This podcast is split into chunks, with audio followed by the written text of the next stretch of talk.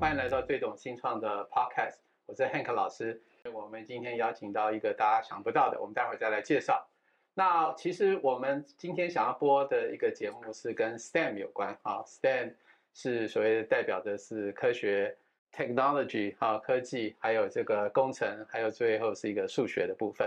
那因为这方面的人才其实是非常的缺乏。但这缺乏其实是在各个领域哈，我想从不同的高端领域到所谓的一个呃制成领域，或者甚至在一个其他的领域呢，其实都有其需要。那因为人口的减少哈，所以我想这件事情我们就来探讨一下，在不同领域面有没有什么样的一个情形跟需求。为什么来邀请我们这位这个演讲者呢？其实是我们上次呢在 STEM program 的时候呢，剪制了一个呃影片哈。那就是我们的这个银盛股份有限公司的曾总。那上次他谈到，我们感受到非常的强烈哈。我想从一个所谓的一个一个六人的公司到一个百人的公司，从一开始到现在好几亿的一个营收哈，跟国际大厂的合作，那如何跟他的女儿的相处哈？我想今天女儿这个平一也来到了现场哈，所以我想是不是请我们请曾总先借我自我介绍一下？好，汉克老师好。那个大家好，我是来自台南北京的银盛股份有限公司的总经理，我叫艾莉。大家好，我是银盛股份有限公司的品瑜。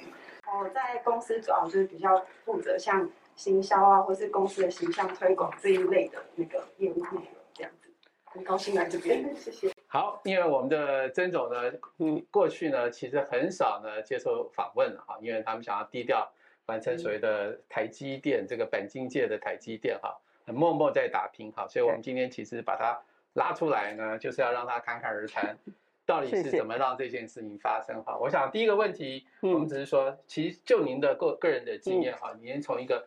从学美工的到钣金，我觉得这个差异性很大啊。那尤其从一个小的公司变成大的公司，我不晓得你们要不要分享一下你这个所谓的这个转变哈？从不管从学习领域的转变，从小经营到大经营，要不要来谈一下这怎么让它发生的？因为其实我们那个年代也没有想到很多说要人生规划啦，或是把自己的未来想成什么样的一个状态，就是很自然的从一个想要找一个朝九晚五的。的老公去做一些很朝九晚五的事，然后就就没有想说自己有一天会成为这样子。所以当我美工毕业之后，就一直在做做一些比较就是比较低层的，像女工之类的工作这样子，就没有没有多大的保护在做这件事。但是后来就是因为我的先生。他就是从学徒一直做到师傅，然后就选择了这个行业。那之后就是慢慢的养家活口必须要，所以就过了一段时间，就把经营权就自然而然就到了我这里。那那个时候我们接的时候才差不多，本来创业是差不多六个人。然后当我接的时候，差不多二十几个了。是那个时候，只是呃专注于在让自己能养家活口、怎么活下去的这件事情上面。然后后来，因为有很多的，就是我们里面有一些年轻人就跟着我，就想说要许给他们一个未来，所以就慢慢的走向了这一条路。但这个决定还是很困难哈，就是说你今天从一个就算是二十人好。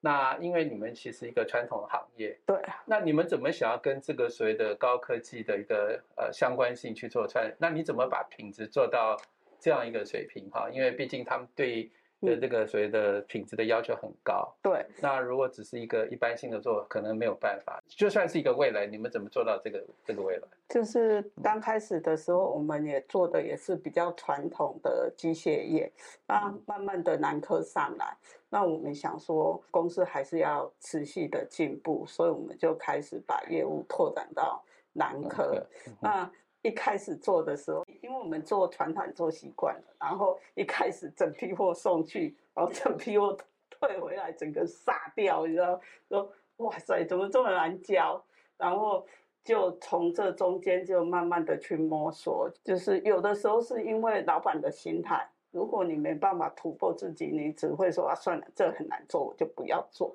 那你就没办法持续下去。所以，我们一直持续在改变，就是改变自己的心态，改变员工的心态，一直跟他鼓吹说，哎，这很难。但是，如果我们做过了以后，就海阔天空，这样就一直鼓励里面的人，所以才会一直持续去改变这这些东西，改变他们的心态。我觉得一个经营者的。理念是很重要。那你怎么养成这个经营者？因为毕竟您开始就是从美工的设计，哦那当然就是因为承接了一个企业嘛，啊，所以等于说要从小经营起。对。那你怎么去养成这种坚持？还是说你其实个性就是对品质的的要求是比较坚持的？我的个性应该不是那种对品质的要求，品质的要求是非常就是细腻的人会做。那我的个性可能就是比较大啦啦，但是我。唯一就是会有一种不服输的那个个性，然后我就会觉得什么事没有不可能，你就是专注的做做的话，他一定会成功。只要你想做，他一定会成功。所以我就保持着这个理念，然后不断的在失败中，然后求进步，这样不断的去改变自己的心态。呃，但是就是说，因为开始就你不是在这领域嘛。对，那又是一个女性，对，那这些呃这个工头或者这些工程师说啊不扣零啦，不可能啦，那你坚持就说，那他又不相信你，你你怎么让这件事情让让大家能够接受你的一个指导？因为我们公司有经过了几次的变革，就是可能一开始它是个很传统的公司，但是我自己觉得说，一个女性的观点，我觉得像我们一开始就很多男生他他上班会喜欢喝威士忌。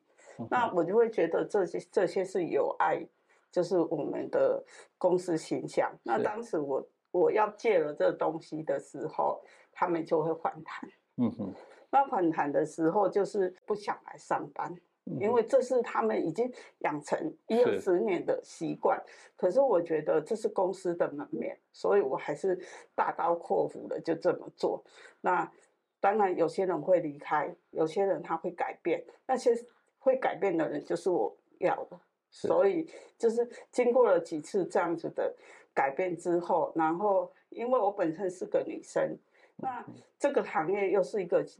人家觉得它是黑手行业，是以前他可能学徒要做三年才会出师，那他们会觉得一个女生你什么都不懂，为什么要来管我？这样，那那个时候我就会跟在。那些比较年轻的师傅旁边，然后就是跟他问说：“哎，这个怎么做？这为什么要这么磨？”就这样慢慢的去学习一些比较不算技术，但是会比较基本的。这样子之后，如果你在讲话，就会比较有分量。看来你就是你也非常用心哈，想要了解除了你自己对一个品质的要求之外，但你当老板的这个过程过程当中，你觉得最难的是什么？家庭还是工厂还是？是跟这个员工的一个互动哦，我觉得应该比较难的是跟员工的互动。嗯，员工他们每天会层出不穷的这些问题出来，然后你必须要针对问题要给他答案，又要帮他解决，而且每一个人来自的背景又不太一样。可能你今天下了这个决定，他可能就不做了。嗯，会这样，所以我觉得最难相处的应该是员工。那你怎么？我就是让这个危机不发生，就是如果重要员工离职，呃，因为就是我们在几个变革当中，我都都必须要替自己预留一些后路，就是会培养一些新的人，然后在每个人的后面都有接棒的人，是这样子，我们就不怕说。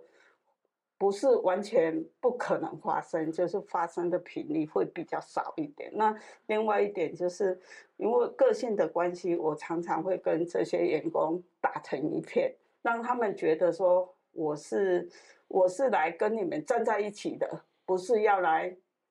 就是跟大家为敌的，所以就会比较少。会有这些问题存在，所以你也会卷袖子跟大家一起去。会啊，会啊，就是那个时候他们还小的时候，成长的时间都在工厂里面，就是跟这些员工在一起，然后赶货的时候在一起，然后休息就一起休息。不，这个里面就带到就是说是一个母亲，然后经营一个工厂，然后跟小孩的互动。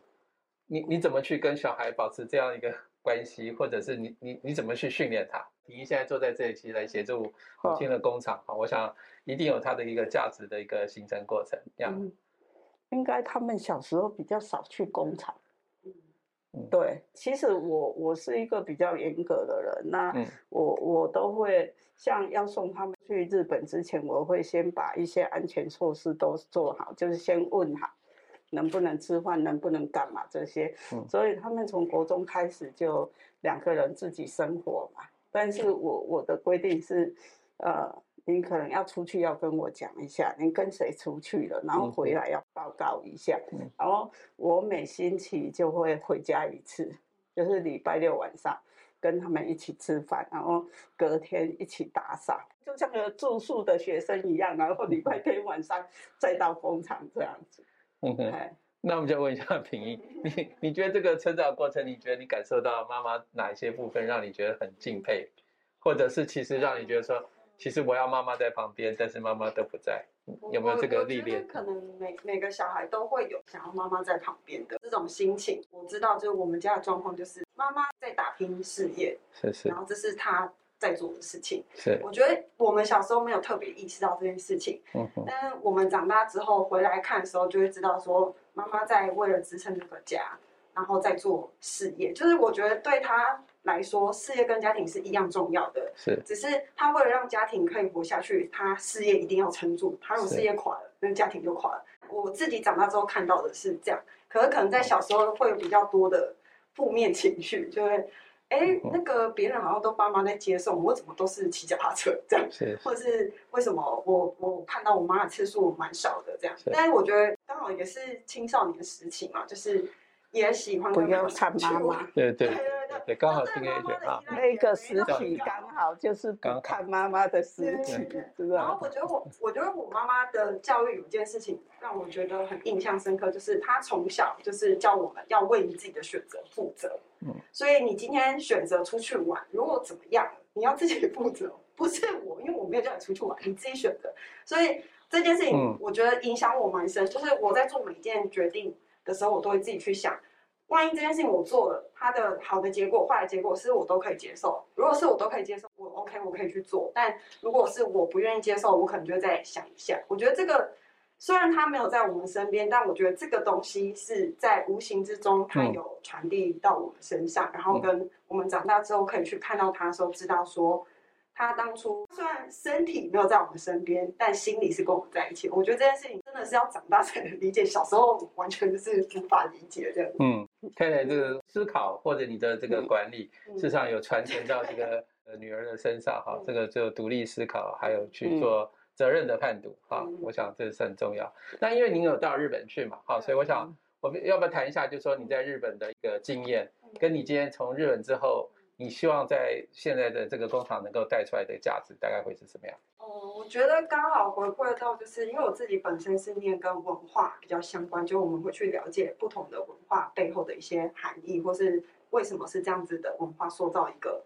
这样子的，比如说一种风俗或是一种国家。我们老师也会提醒我们很多事情，就是不要只看表面，一定要去往里面看，你才能看到一些本质性的东西。所以我自己回来公司看的时候，刚开始还是会去想说，哎，为什么这样子的产业就是呃人才这么难找，然后人才到底出了什么问题？但后来我们仔细去思考，就是这样的产业它还是有一些适合做这样子产业工作的人，因为我会觉得不是所有的人都合适去做那种看起来蛮蛮好的啊、很 fancy 的公司，一定还是有人他就是比较像我们这种性质的人，然后想要做这样的产业。那重点是我要怎么样去探讨每一个人的这个背景，或了解每个人的状况之后，去找出，哎，那我之后要去招募的时候，我我怎么去运用这边的经验，去找出跟我们磁场相近，他就是喜欢像我们这样子公司的，我们去把他们找出来，然后邀请他们进来。这是我觉得在之前学校学的，然后跟回来公司做的时候，也是一直试图在做的。所以为什么我们的行销做了很多事情，其实就是为了要帮助我们公司可以吸引到跟我们磁场相近的人。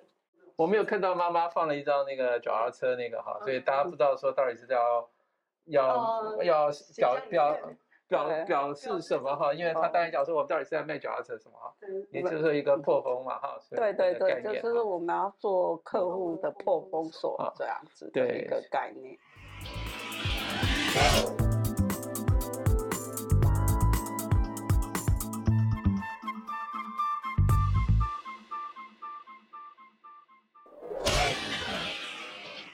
所以我觉得就是说，你们现在从一个本来的传统的钣金店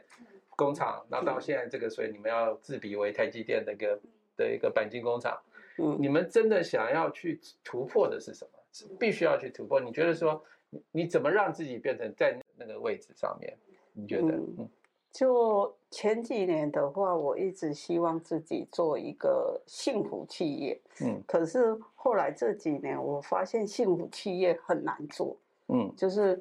因为他如果没有很多的资源，我们很难比喻成台积电。嗯所以我我我们这几年就很努力的希望说争取一些资源，然后来让公司有更大的能力，让我们里面的员工他可以有比较幸福的感觉。所以我我们最近就没有强调我们是幸福企业，因为我觉得 幸福企业太难了。是然后我，就想要转变一些方法，就是来让自己可以让他们感觉到他们要的幸福，因为他要的幸福跟我们不不太一样，是所以我们如果要自诩为台积店，我们各方面的就是人才啦。还是我们的客户也都要相当的有，才能有办法提供像台积电这样子的的产业，这样，所以我们最近正在努力这件事。OK，对我听起来就是郑总一直常常在求新求变化。对我想你在几个阶段的变化，现在好谈谈到这又是另外一个对层次的变化。我想当然有这个平一进来，你觉得平一对你的最大帮忙会是什么？一直督促我，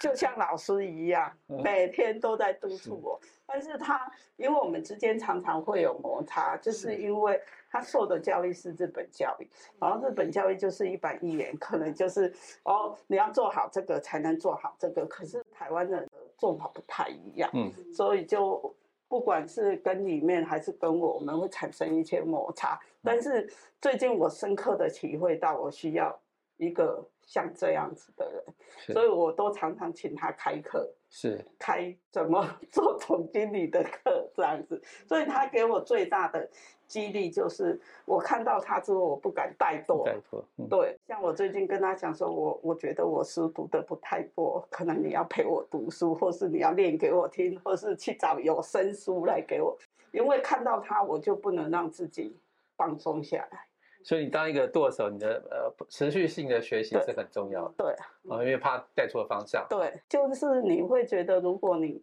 你看的不够多，看的不够远，嗯，你就会丧失了，就是不知道要往哪里走的方向，这样。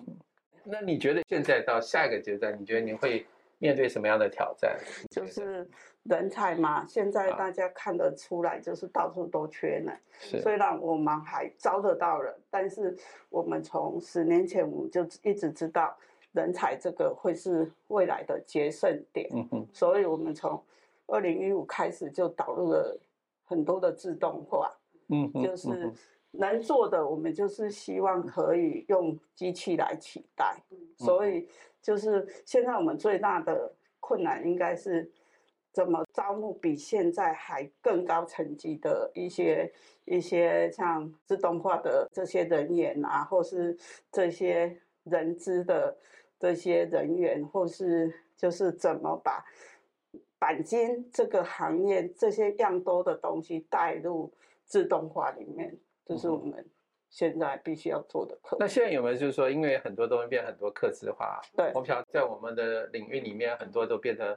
因为是因为人的需求或呃产业的多元，对所对以它的刻字化变得越来越多。对这样会不会造成你们在这个执行上面的那个营运成本的增加？但是会不会有影响？还是说就是一个必须走的方向？应该说，在台湾也都是客制化比较多。我是们以前就是做客制化起来的，是可是现在就是人这方面已经面临了困难。嗯如果你还继续客制化，对我们来讲，老实说是蛮伤的。是，因为我们是现在已经这个行业很难找到人。那有没有办法引进哈？就像那个品一这边有国际的一个链接，或者是、嗯呃经验吧哈？应该是因为当时你刚才讲，嗯可能我们在前面聊的时候，你在你的同学里面有很多国家嗯啊，包含欧洲的一个同学，你你觉得引进国际人才的可能性高不高？我你觉得现在我们公司，因为我们公司虽然引进的是比较就是没有这么高的层级的人，但是已经五个国家了，那他在管理上就会出现很多问题，就是语言的问题。他们每个国籍都有不同的特性，嗯哼，然后进来之后跟我们里面的这些人，有的时候很难去融合。是所以我觉得我们公司现在可以走，就是找国际之类的人进来，但是我们本身的这些人员的素质要更更提升才可以。呀，我觉得好像在这个过程呢，就是不断的创新，不对断的面对问题，解决对。问题，但是要一个很清楚的一个价值观嗯。去往前走，好，对这样。我不晓得，就是说你们有没有在可能国外布局的想法？嗯。好，在目前来说，就是说台湾是你会继续扩大吗？还嗯。是您您的未来这个规划会是怎么样？嗯，因为我们其实在国外有过几次的经验，就是是。之前我们在中国大陆也有投资过，就是是自己有投资一个小厂，在中美贸易之前我们就已经收回来了。是是。对，那我打个岔，嗯您您是呃，就是说中美贸易竞争之前就收回，是因为你觉得那个局势有些改变，对赶快收。对 OK，对所以你们对这个局势的敏感度是很高的哈。所以那个时间点我们就是收的比较快一点，就嗯就整个盘给人家，也是是没有因为什么原因，可能就觉得好像中国政府的一些方案有在改变这样。是是是，，所以那时候就收掉了。好，那我们就谈到回到台湾人才嗯，因为嗯看来就是说你刚才讲说，再走到下一个阶段里面，人才是一个嗯很迫切需要。对，但我知道说，其实很少本金工厂里面有咖啡。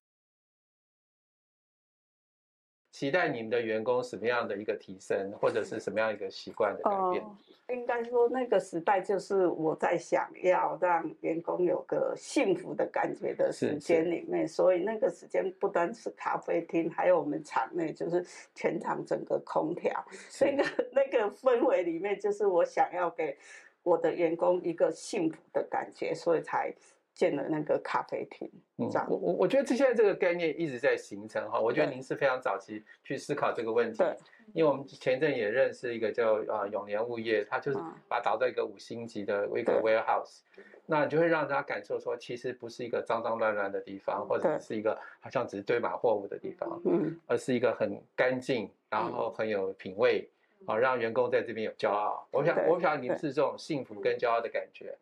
呃，是会有的，因为我之前就是从二十人到一百人的时候，就是有一个阶段性，我就是希望说我的员工他自认他自己不是一间小公司，他出去会很骄傲的讲出我我是银我是银盛的人，就是他跟他的亲朋好友介绍的时候会说哦。